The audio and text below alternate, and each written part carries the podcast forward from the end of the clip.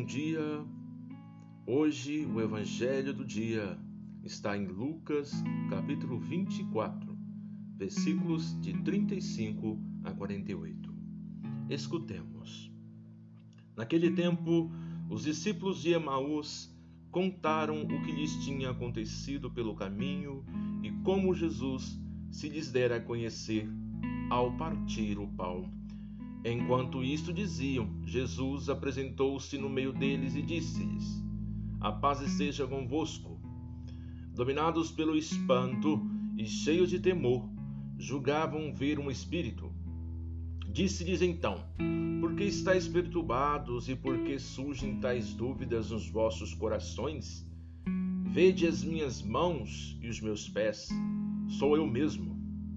Tocai-me e olhai que um espírito não tem carne nem ossos.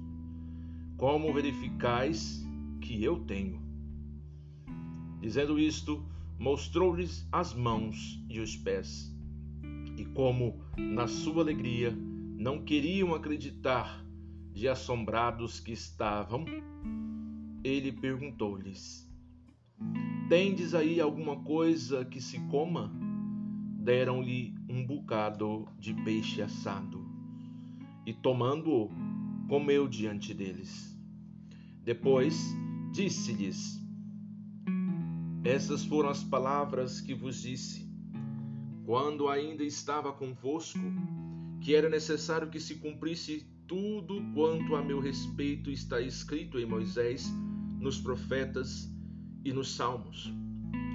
Abriu-lhes então o um entendimento para compreenderem as Escrituras e disse-lhes: Assim está escrito que o Messias havia de sofrer e ressuscitar dentre os mortos ao terceiro dia, que havia de ser anunciada em seu nome a conversão para o perdão dos pecados a todos os povos, começando por Jerusalém. Vós sois as testemunhas destas coisas. Palavra da salvação. Glória a vós, Senhor. Hoje nós podemos perceber que o texto que escutamos completa a narrativa da aparição que Jesus fez aos discípulos de Emaús. Aqui nós sublinhamos as provas sobre a ressurreição de Jesus. Terá sido a ressurreição de Jesus uma fantasia, em contradição com todo o caminho, aquele caminho religioso de Israel no Antigo Testamento? Esta é a pergunta. Terá sido uma contradição?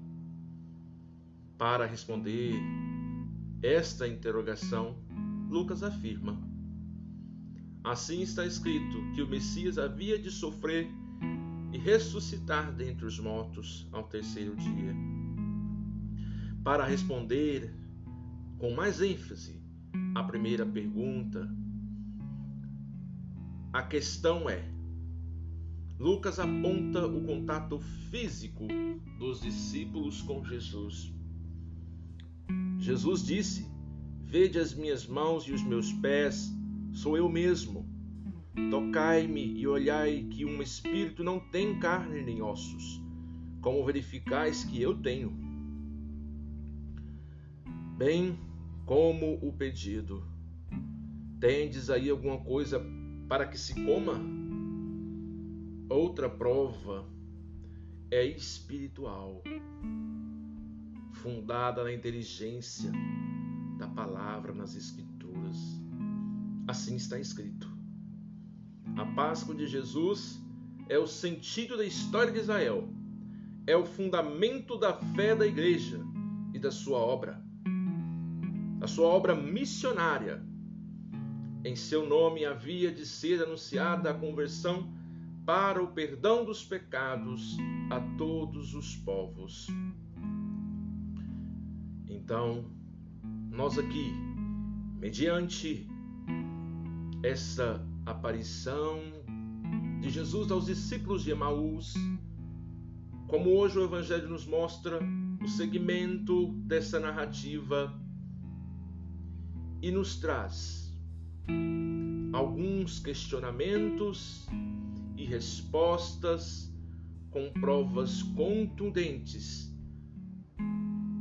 com provas tanto físicas, com contato físico que Jesus teve com os discípulos e também no sentido espiritual, quando ele diz: Tendes aí alguma coisa que se coma? Essa prova espiritual que Jesus funda mediante a outra pergunta: Tendes aí alguma coisa que se coma? Está escrito a Páscoa de Jesus é o sentido da história de Israel. Meus irmãos, nós somos mais uma vez convidados a assumirmos também a nossa cruz, morrermos com Jesus e ressuscitarmos com Ele. Hoje, nós somos mais uma vez convidados a esse propósito. Renasçamos em Cristo Jesus.